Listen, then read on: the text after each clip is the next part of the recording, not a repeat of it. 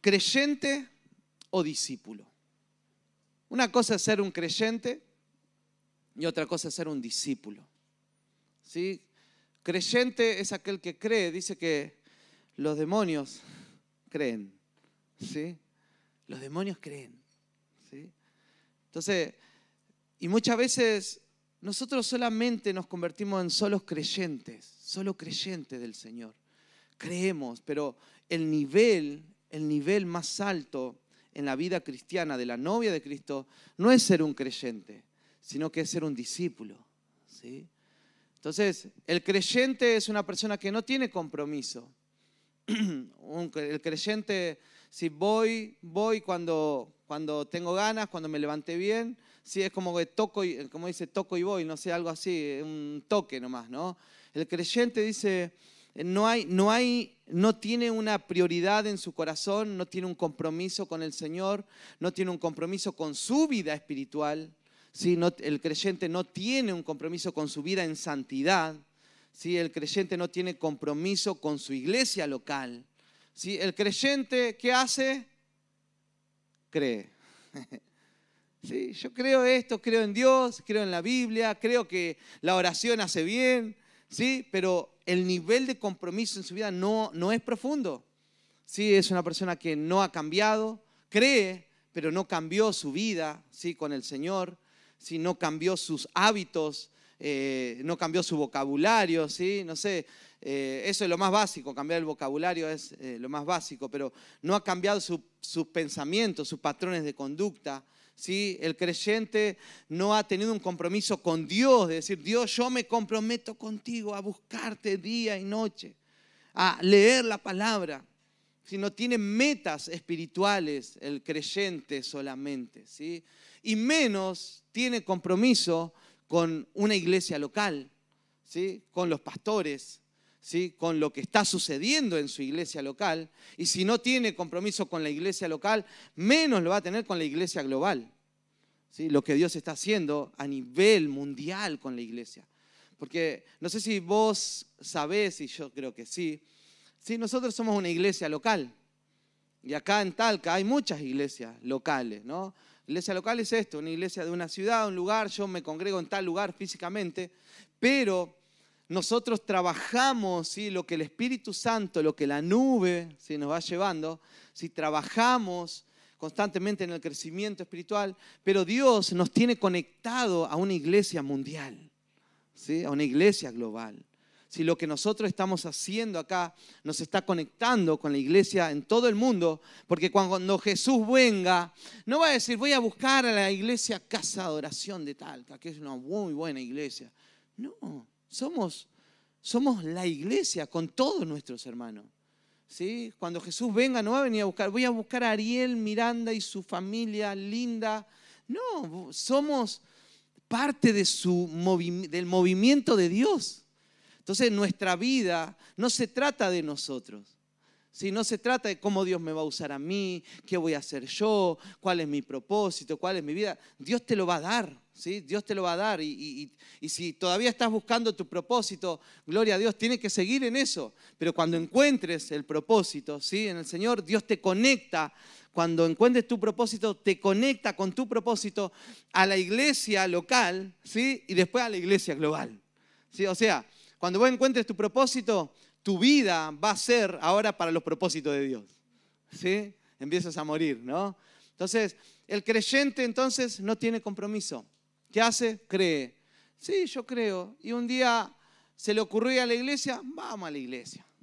¿Sí? Pero al otro día justo le salió un partido de fútbol y dice, no, hoy no, no puedo.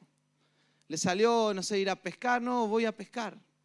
Pero no hay un compromiso ¿sí? en, su, en su vida ¿sí? con la iglesia local. Yo sé que muchos de acá han faltado domingo, no te estoy diciendo porque faltaste un domingo, dos domingos. Ah, Estoy diciendo a gente que faltan dos, tres meses, que no se congrega y después va, ¿no? Así como cuando llega todos los que están acá, ¿sí? yo los veo y los conozco a casi todos, ¿no? Sí, a todos. Son gente comprometida, ¿no? Cuando dicen amén. Amén, eso. Y un nivel que Jesús vino, eh, el nivel eh, o el trabajo que Jesús nos dio como iglesia, ¿sí? se llama discipulado. ¿sí? si no hay discipulado, no hay crecimiento. Yo soy un, testimonio vivo del discipulado. Me congregué cuatro años en mi iglesia local, ¿sí? predicaba en la iglesia, ¿sí? enseñaba a los jóvenes, a los adolescentes, a los niños, ¿sí? pero nunca experimenté lo que experimenté cuando una persona me discipuló. Y de eso voy a hablar un poquitito. Eh, cuando empiezas a comprometerte con un discipulado, tu crecimiento con Dios es, empieza a ir en aumento. ¿sí? Y, y antes de ser discipulado yo no hacía mis devocionales, no tenía un compromiso para leer la Biblia constantemente, no tenía un compromiso para ordenar mi vida en cosas que estaban desordenadas, ¿sí? no tenía un compromiso de, de vivir en integridad más todavía, más profundo. ¿sí? Porque hoy en día acá nosotros decimos somos todos cristianos, sabemos, no andamos robando, no andamos mintiendo, ¿no? Las cosas básicas, ¿no? No andamos engañando a nadie. Pero cuando vos llegas a, Dios y cuando empezás en un discipulado en tu vida, ¿sí? Tu vida, eh, cuando Dios empieza a calar tu corazón, ¿sí? hay cosas más profundas que uno empieza a ser transformado. ¿sí? Y en el discipulado me enseñaron a administrar mi dinero. Sí, era una persona que uh, no administraba mal mi dinero. ¿sí? Teníamos cuentas, deudas, ¿sí? y no administraba bien mi dinero. Cuando me agarró mi discipulador, y me, porque le voy a contar este testimonio pequeño. Yo siempre andaba en bicicleta en todos lados, ¿sí? Y, él me quiso ayudar porque él eh, eh, porque me tomó como discípulo ¿sí? por tres años y también estaba discipulando a mis pastores eh, de la iglesia. Y, me empezó a discipular y me dijo, eh, Ariel, siempre andaba en bicicleta y yo kilómetros andaba en bicicleta para ir a, hacer el discipulado. No sé cuántos kilómetros, ocho kilómetros en bicicleta para llegar al discipulado. Entonces iba, venía así, va Ariel, te voy a ayudar para que te compre una moto. ¿No puedes te comprar una motito? 50 cilindradas, ¿no? La que... Bueno, yo te voy, a, te voy a prestar, si querés, la plata para que vayas, me decía. Bien, y, no sé cómo surgió la charla que empezamos a hablar de finanzas. ¿cómo están tus finanzas? Eh, bien, le digo yo. ¿sí? Bueno, y empezó a sacarme el rollo de lo que yo debía. Le a decir, no, le debo un poco a fulano, un poquito a Mengano, le debo esto, le debo aquello. Y dijo, oh Ariel, ¿sabes qué? No te voy a poder prestar la plata, me dijo ahí. Terminó la charla, no en esa. Porque si yo te presto la plata, ¿sí? No me la vas a poder devolver, primero, ¿sí? Y voy a ser un irresponsable, porque, porque después vas a poder, vas a, eh, no va a haber una buena onda por esa por esas cosas. Y entonces eh, ordena tu finanza, ¿sí? y me, enseñó a darle a Dios, ¿sí? primeramente, me enseñó a, ordenar mis finanzas, primeramente a pagar mis cuentas antes de comprarme una zapatilla, una ropa, cosa, cosa de discipulado. Imagínate, yo tenía 23 años, ¿sí? 24 años, ¿no? Eh, y me empezó a hablar eso, algo que nunca me senté a hablarlo con mi papá, ¿no? Nunca me senté a hablar con, eh, con mis pastores, yo tenía pastores, ¿sí? yo me congregaba, ¿sí? pero nunca así como cosas tan específicas, ¿no? Y me empezó a hablar también de mis amistades, ¿sí? noviazgo, ¿sí? cómo yo era con las chicas, y me enseñó cómo tenía que ser con las chicas, ¿sí? para, mí, para mi relación, cómo relacionarme con las chicas, porque lamentablemente yo era como muy amigo, era muy amiguero. ¿sí? Entonces, eh, era una persona como que, que no tenía el límite ni, ni, el cuidado, ¿sí? Con las chicas de la iglesia. Entonces me empezó a enseñar esas cosas también. ¿Sí? Algo que voy a decir, eh, eso, ¿dónde, ¿dónde está escrito en la Biblia? Eso es una cuestión de discipulado, ¿sí? de vida, transmisión de vida. Y cuando él me enseñó eso, yo me fui a la casa decepcionado. Me vi pecador pecador y yo era un líder de la iglesia. Y me sentí confrontado con la vida de santidad de mi discipulador, ¿no? Porque nuestro discipulador es el que tiene un nivel más alto de, integridad y que te tiene que confrontar. Siempre tenés que juntarte con aquellos que te sientes, que te sientes desafiado ¿sí? a una vida de integridad más alta. ¿sí? Si vos querés crecer, tenés que estar con ese que, como decís, ay, qué santulón ese. Bueno, con ese santulón que vos te sentís pecador, con ese tenés que juntarte, porque eso te va a llevar a un nivel más alto. ¿sí? Y hasta el día de hoy yo, la otra vez vi en un, en vivo que hizo él con, otra persona, él, hoy en día él es un misionero que vive en España, ¿sí? él escribió el libro de discipulado que nosotros hacemos de evangelismo. Sí, yo lo escucho hablar a él y me siento tan pecador. Pues tiene un nivel, un nivel de, de santidad, de integridad con la finanza. Él escribió un libro y todo, todo lo que gana de su libro, todo lo que él hace, dinero, finanza, él lo, él lo destina ¿sí? a la ayuda a, al África. ¿sí? Él habla cosas así y yo digo, Señor, ¿qué, nivel que tiene esta persona de entrega con Dios. ¿sí? Así que eh, siempre me desafía estar con él. Entonces llegué a mi casa decepcionado de mí y, y Dios me empezó a ordenar la finanza. ¿Y saben qué hice? Pagué todas mis cuentas y me compré un autito no una moto. Eso. Ve así un auto. Porque el orden trae bendición, ¿no? El, el discipulado te ordena y te da crecimiento, ¿sí? Y me compré un Renault 12. Ah, pero para, eso, para, para ese tiempo era un autazo, ¿sí? Allá en Argentina era, era tremendo. Entonces, el discipulado, ¿sí? y un día yo, yo siempre le doy gracias a él, cuando es el día de su cumpleaños, le escribo un correo, porque él no usa WhatsApp, no usa nada, nada, es un tipo muy metido en otras cosas, y correo, ¿sí? correo electrónico. Y siempre, nunca me olvido de él porque fue un puntal para mi vida espiritual. ¿sí? Gracias al discipulado, gracias a los confrontamientos. Tuve muchas confrontaciones con él. ¿eh? Me enseñó la puntualidad ¿sí? me enseñó la responsabilidad. Si yo digo sí, es sí. ¿sí? Me acuerdo cuando hice un discipulado con él, mira, yo te voy a tomar, te voy a ayudar a discipular, a crecer, pero si vos faltás dos veces de las doce que tenemos que reunirnos, ¿sí? más de dos veces no, no te doy más el discipulado. Y yo, wow, no, puedo. Si, si, llegás cinco minutos tarde ¿sí? al discipulado, a lo que vamos a hacer, porque nos juntamos a estudiar la Biblia, Cinco minutos tarde tenés que traer galletitas para el mate, me decía. O tenés que traer, sí, hoy en día sería Lucas, sí, mil para, porque él tenía una alcancía para juntar para los misioneros, ¿viste? me acuerdo que éramos tres que estábamos con él, tres amigos, éramos amigos los tres de la congregación, y, yo llegaba a la esquina, faltaban, no sé, era a las tres, nos juntábamos a las tres de la tarde, yo, eran las 3 de la tarde, estaba en la esquina, todavía faltaban 5 minutos para llegar a, tiempo. Y yo me iba corriendo y alguna vez me encontraba otros amigos que venían corriendo así, estaba el otro tocando timbre. hola, sí, Nico, acá estamos, sí, abrino. Entonces, eh, es un, te desafía eso, pero te enseña a ser puntual, ¿no? Porque ¿saben qué? Si mi esposa le llega a contar, cuando teníamos una cita, siempre yo llegaba tarde una hora tarde, no, dos horas tarde. Era, era un creyente. Era un creyente, no era un discípulo. Pero ¿saben por qué llegaba tarde?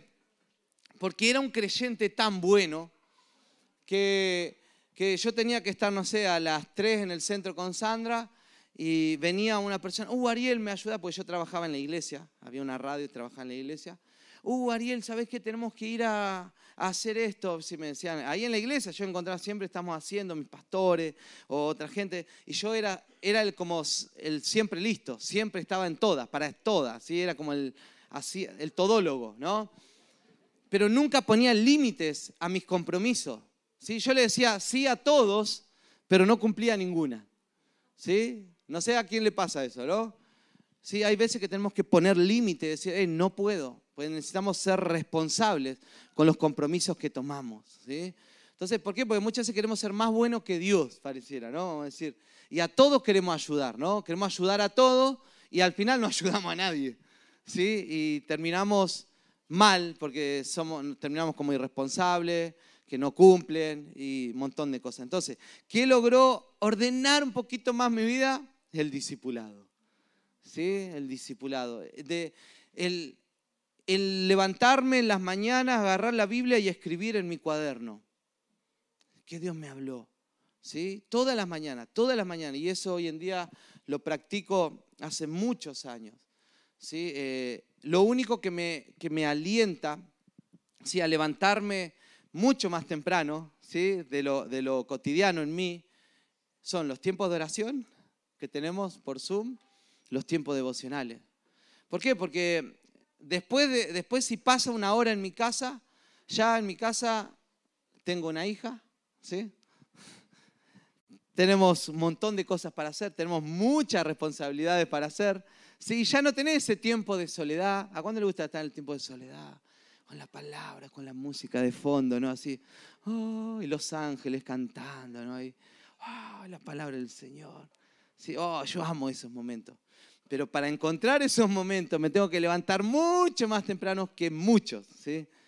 ¿Sí? Para encontrarme ahí con el Señor. Y son, esos son los tiempos que me, que me, que me establecen, ¿sí? mis raíces, ahí. Si yo no tengo tiempo de oración, si no tengo tiempo devocional, soy un rufián, decía en el libro de evangelismo, ¿no? en el libro de evangelismo decía, si una persona, una persona sin Dios es un rufián, ¿sí? Porque dice que la raza caída, ¿sí? Es la raza caída. ¿Sí? La raza adámica es, lo único que hay en nosotros sin Dios son cosas son cosas malas. Entonces, lo que, lo que ataja al hombre viejo en mí, lo que crucifica, son los tiempos de intimidad con Él, ¿sí? tiempo de oración. Entonces, creyente o discípulo. Es un desafío de pasar de ser un creyente a ser un discípulo del Señor, ¿sí? a tener un mayor compromiso.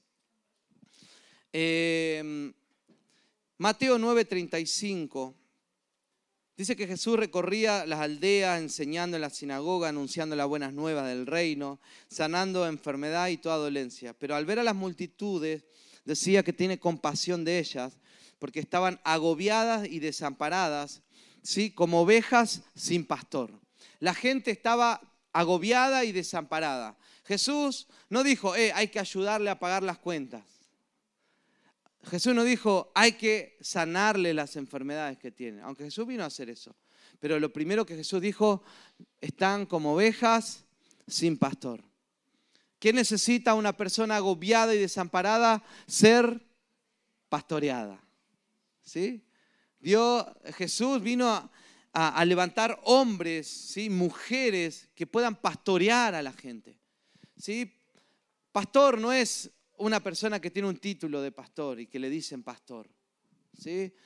Ahí está el oficio, nosotros como santos tenemos un oficio porque trabajamos en nuestra labor, en nuestra tarea. Lo, lo, que hacemos nosotros en nuestra vida es pastorear, ¿sí? es establecer, es liderar, es dar una visión a una congregación. Pero necesitamos, nosotros pastoreamos a la gente, ¿sí? porque ya es nuestro oficio. Pero acá, en medio nuestro, hay muchos que tienen el corazón pastoral, ¿no? ¿Cuántos dicen amén? Sí, el corazón pastoral es esa persona que está preocupada por la gente. Al que lo ve agobiado, al que lo ve mal, siempre tiene una palabra para esa persona. ¿sí? Siempre tiene ¿sí? una palabra de aliento para levantarlo, para fortalecerlo. Es decir, Dios va a hacer algo, Dios, tiene, Dios va a hacer un milagro en tu vida, ¿sí? Conéctate con Dios. Ese es que tiene un corazón pastoral. ¿sí? Jesús vino a formar discípulos ¿sí? con corazones pastorales. ¿sí? ¿Cuántos dicen amén? Y Dios, ¿sí? Dios te usa. Acá hay mucha gente ¿sí? que Dios usa sus vidas como, como pastores, ¿sí? que están a los agobiados y a los desamparados, están ahí, tratando de ayudarlos, de orar por ellos, de fortalecerlos, ¿no? ¿Te pasa a vos eso? Sí, amén. Qué bueno esos tres pastores que están por ahí. Me alegro mucho. Pero Jesús vino a decir, eh, están como ovejas sin pastor. ¿Sí? Vayan a pastorear la Grey, vayan a pastorear a esa gente. ¿Sí? Entonces eh, Jesús vino a hacer eso, a levantar esos eh, pastores, ¿no? En Gálatas 4, 1 y 2 dice, pero digo también, mientras el heredero es niño, en nada se diferencia del esclavo, aunque es señor de todo. Solo que está bajo tutores y guardianes hasta el tiempo señalado por el Padre. ¿Sí? Mientras el heredero de todo ¿sí? es heredero, pero es niño y no puede administrar los bienes mientras espera la administración de los bienes, ¿qué tiene? Tutores. ¿Sí? Pastores, tutores, guiadores, guardadores, ¿sí? como quieras llamarlo. Pero todo, todo corazón de niño, todo niño espiritual, todo aquel que no, todavía no sabe mucho sino, o no ha crecido en su vida espiritual, sino todavía no sabe administrar los recursos del cielo, no sabe administrar la palabra, la oración, ¿sí? no sabe administrar eh, en sus momentos eh, difíciles, no sabe salir solo en un problema, ¿sí? Porque, porque necesita a alguien siempre que lo esté acompañando, guiando, aconsejando. Pero una vez que vos, uno crece, que uno tiene ese tutor, y ese tutor te va acompañando, te va enseñando, como a mí, ¿no? Me fue enseñando este tutor, ¿sí? Después de que creciste, vos ya sabés solucionar tus problemas. ¿Sí? Ya sabés que la solución de las cosas se logra en el Señor, esperando en Él, orando, buscando su rostro, estando firme en la palabra todos los días. ¿sí? Hay días obviamente que no vas a poder, pero todos los días buscando al Señor. Entonces cuando uno ya creció, ya sabe administrar los recursos del cielo. ¿No? Sabe que, las cosas se resuelven orando, adorando a Dios, buscando su rostro, ¿sí? que Dios va a abrir una puerta ¿sí? y, que no, y que no está enojado constantemente porque tuvo un problema y que nadie lo ayudó, ¿sí? que nadie oró por él, nadie le preguntó qué pasó. Bueno, ese todavía es un niño ¿sí? y está bien. Entonces necesita ser pastoreado. ¿sí? Amén. Entonces necesitamos ¿sí? Corazones pastorales para hacer crecer niños, pero necesitamos también nosotros tener un corazón de niño, ¿sí? Para ser pastoreados, ¿no? ¿Cuántos tienen pastores acá? Sí, amén, sí. Gálatas 4:19. Hijitos míos, por quienes vuelvo a sufrir dolores de parto hasta que Cristo sea formado en ustedes. ¿Sí? O sea, el pastor, ¿no? Acá el apóstol Pablo dice que yo estoy sufriendo dolores de parto, ¿sí? Porque la intención es que vean a Cristo en tu vida. ¿Y por qué sufría dolores de parto? ¿Por qué? Porque tenían discípulos que eran cabeza dura, que no hacían caso, ¿sí? ¿Sí? Que se levantaba así, vamos Pablo, vamos a conquistar, y de repente estaban allá tirados, eh, vamos, no, no, me quedo y no voy, porque me pasó algo. Y Pablo tenía que volver, ¿no? Así, vamos, hijitos míos, sí, vamos con todo el Señor, va a hacer algo en tu vida. El Señor está contigo, vamos, vamos a orar, vamos a ayunar por ti, vamos a ayudar. Y así es el, el pastor, el que tiene corazón pastoral, ¿sí? Aquel que lo ha decepcionado, aquel que se ha quedado, aquel que ya se le dio la enseñanza y hay que volver a darle, tengo dolores de parto porque Cristo se ha formado en tu vida, pero vamos, te tengo paciencia, te amo. ¿Sí? ¿Cuántos se sienten amados? Amén, ¿no? Sí, vamos, no importa si has caído, si el Señor te da una nueva oportunidad. Y eso es, ¿sí? Pablo decía, sufro, ¿sí? El que te pastorea, sufre por vos sufren como dolores de parto. Yo no he tenido dolores de parto, pero dice que es el dolor más alto que puede tener un ser humano, ¿no? Es impresionante. Entonces, es el dolor. Hay, cuando, para que Cristo sea formado en nosotros, hay mucho dolor de por medio. ¿Sí? Tanto el que está siendo formado como el que está formando. Pero hay un proceso, ¿sí? No te decepciones de ti mismo. No, no te decepciones, no diga, no, yo ya no voy a crecer más. No, no, no, no, hay un proceso de dolor, ¿sí? Lleva tiempo, lleva tiempo. ¿sí? ¿Cuántos llevan más de 20 años de cristiano acá, los que estamos acá? Vilma, mirá, más de 20 años. Eh, Andrés, ya Rosita, Lenny, ¿sí? Mirá, eh, mi hermano, uh, qué tremendo, Patricio, Gonzalo. Eh, ¿No somos duros? ¿No? Cuesta. Más de 20 años, ya muchos tienen que decir, uh, este ya tiene que ser como los ángeles, estar volando, estar traspasando paredes. ¿Sí? No, es un dolor que Cristo se forme en nosotros. Hay cosas que necesitamos morir, ¿sí? Pero para eso vamos, Dios nos tiene mucha paciencia, ¿sí? Por eso vivo en su gracia cada día, ¿no? Entonces, eh, Cristo va a ser formado en tu vida, así que sigue, sigue perseverando. ¿Sí? Eh, bueno, Pablo, el apóstol Pablo tenía discípulos, ¿no? Un discípulo conocido de Pablo, ¿cómo se llamaba? Timoteo, ¿no? Timoteo fue uno de sus discípulos. Pablo dice que fue yo de cierto judío de nacimiento de Tarso, de Sicilia, Hechos 22, 3, pero criado en esta ciudad, instruido a los pies de Gamaliel, el apóstol Pablo. Sí, vos decís, qué grosso el apóstol, pero el apóstol Pablo tuvo un maestro, tuvo un discipulador, ¿sí? Un Gamaliel. Y después, ¿no? Y después tuvo a sus discípulos, ¿sí? que tuvieron que instruirlo porque él estaba matando cristianos. Entonces siempre necesitamos a alguien que nos disipule. ¿sí? Aquel que camina solo ¿sí? está en peligro, peligro de perderse. Si el que camina solo se va a perder. ¿sí? Necesitas, necesitamos caminar en cuerpo, en comunidad. Como hablamos el domingo pasado, bajo la nube juntos. No puedes salirte de la nube. ¿sí? Porque el enemigo te, nos destruye solo, no podemos. Si este, esta tiniebla, este mundo espiritual es, es impresionante, las artimañas de Satanás, es tremendo. La única manera de vencer las artimañas es estando juntos, orando, diciendo, eh, ando en pecado. Pastor, estoy en pecado, ore por mí. ¿Sí? Si, estamos mal, confesar nuestros pecados los unos a los otros. Pero necesitamos descubrir a las tinieblas. Y para eso es el discipulado.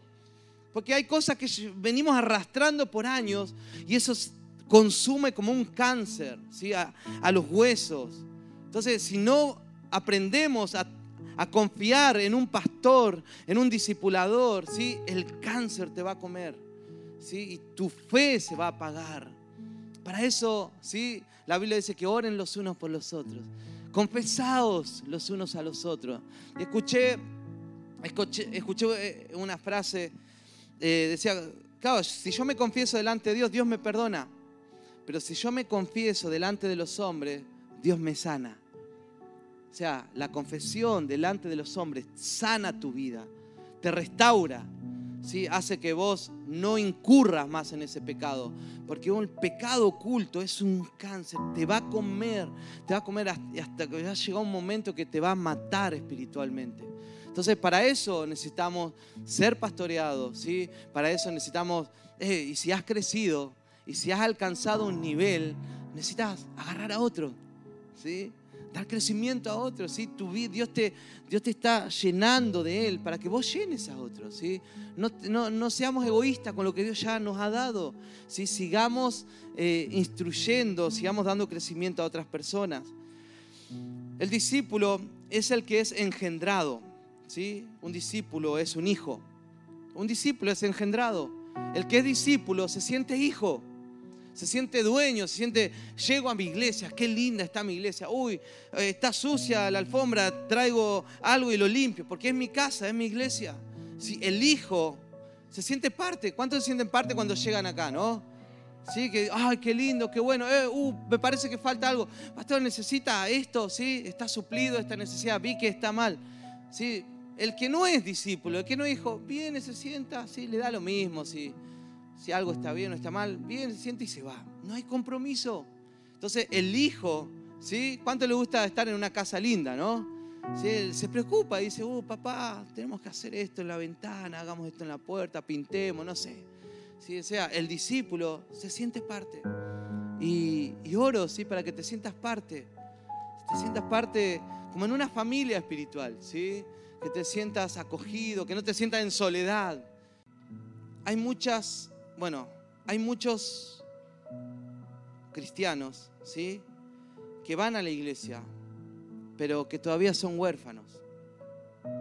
Porque no tienen un, si no tienen un, un discipulado, ¿sí? Andan solos, solitos, ¿sí? como huérfanos.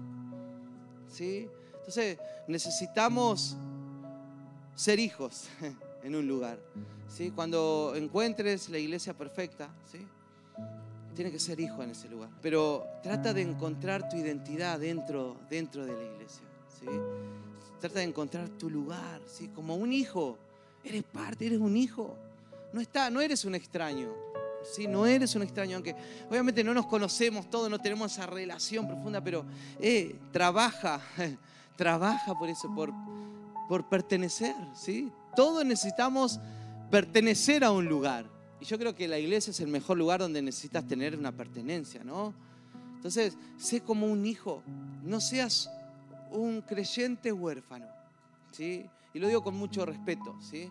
Para, para no, que no sea como algo jactancioso ni, ni algo dañino, pero necesitamos sí, ser discípulos, ¿sí? que tengan identidad de hijo, que tengan una identidad, de, ah, voy a mi casa, mi casa y me siento feliz porque me encuentro con mis hermanos, charlo cosas interesantes ¿sí? con ellos.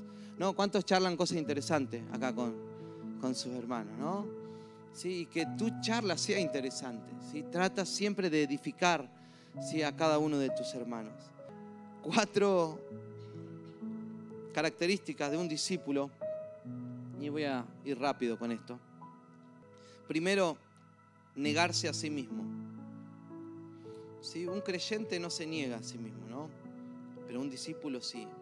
Jesús dijo, Lucas 9:23, Jesús les dijo a todos los que estaban allí, si alguno quiere ser mi discípulo, ¿sí? tiene que olvidarse de hacer lo que quiera, tiene que estar siempre dispuesto a morir y hacer lo que yo mando. ¡Wow! Qué tremendo, ¿no?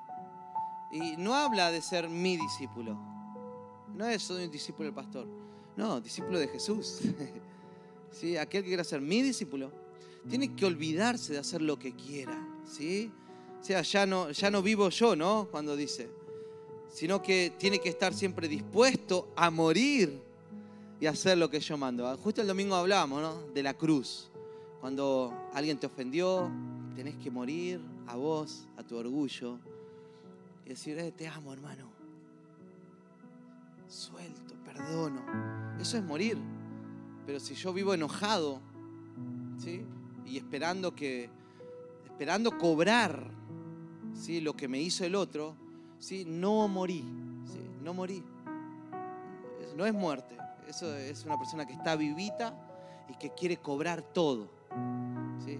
Es justa, vamos a decir, ¿no? Dios nos manda a morir, a morir, si... Eh, pero esto fue injusto conmigo, yo necesito que el que me las hace me las paga, no sé, vamos a hacer algo. Y necesitas morir. Y, si Dios lo toca al otro, va a venir y te va a pedir perdón. ¿sí? Y si Dios no lo toca, ¿sí? porque tuvo, un corazón medio durito, ¿no? Va a tener que quedarte así.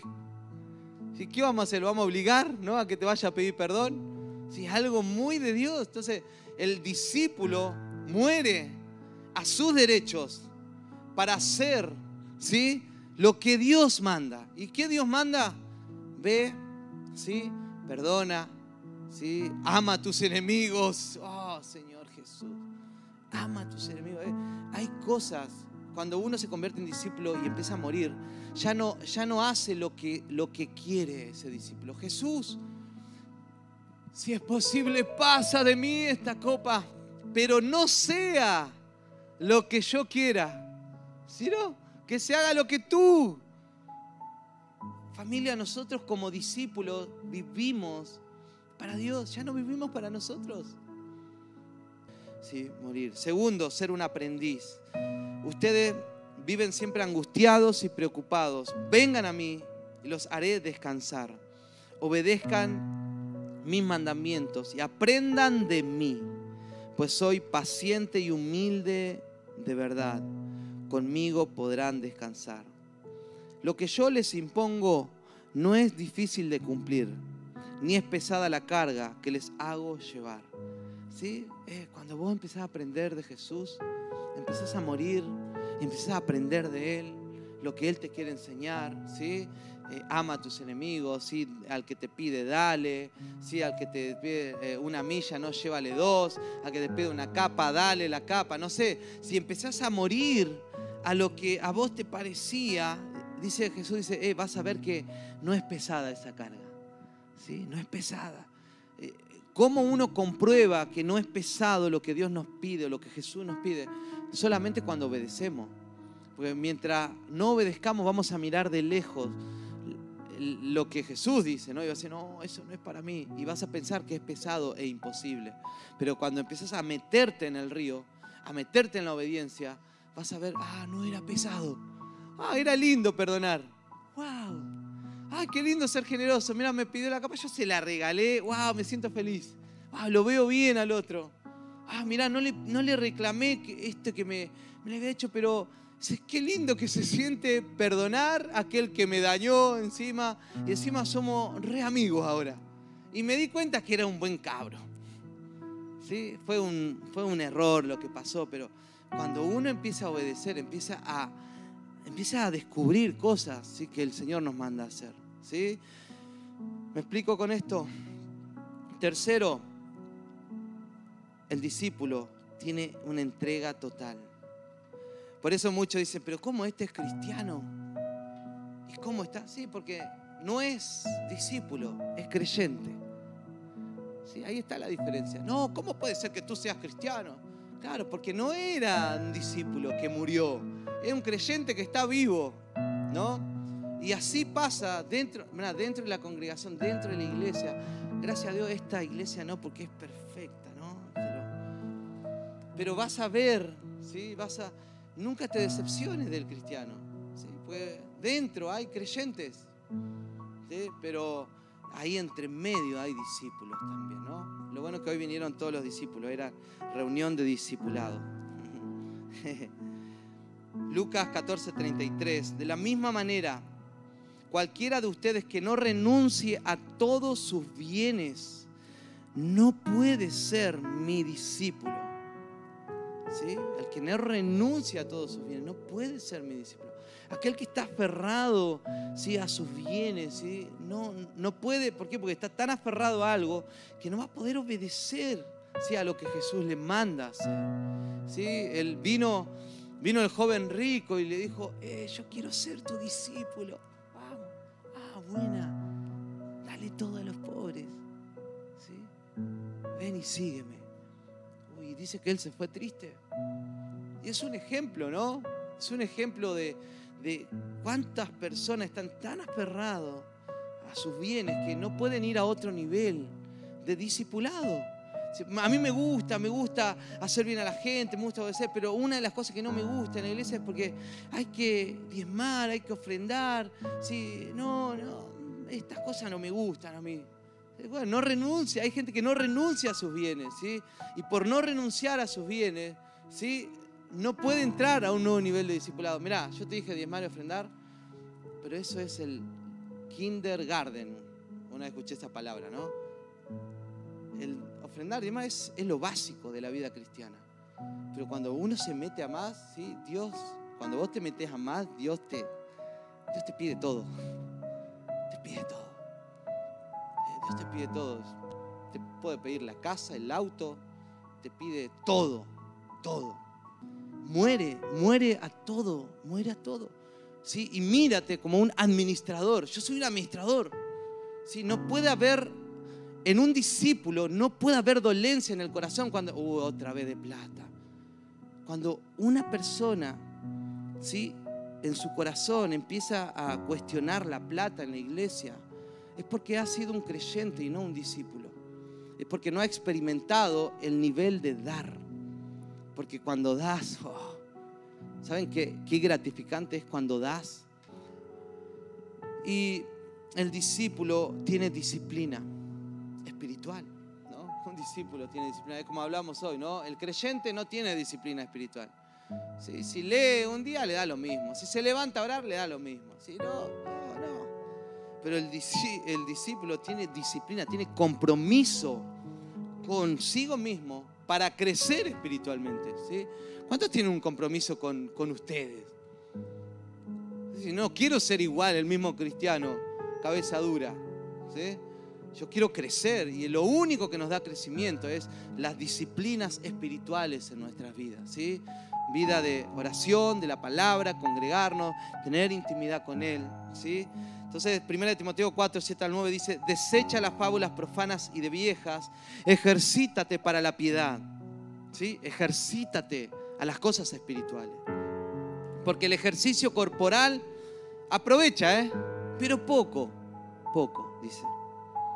Pero la piedad aprovecha, ¿sí? Para todo. Wow, pues tiene promesa acá en la vida, ¿sí? Presente y en la que viene.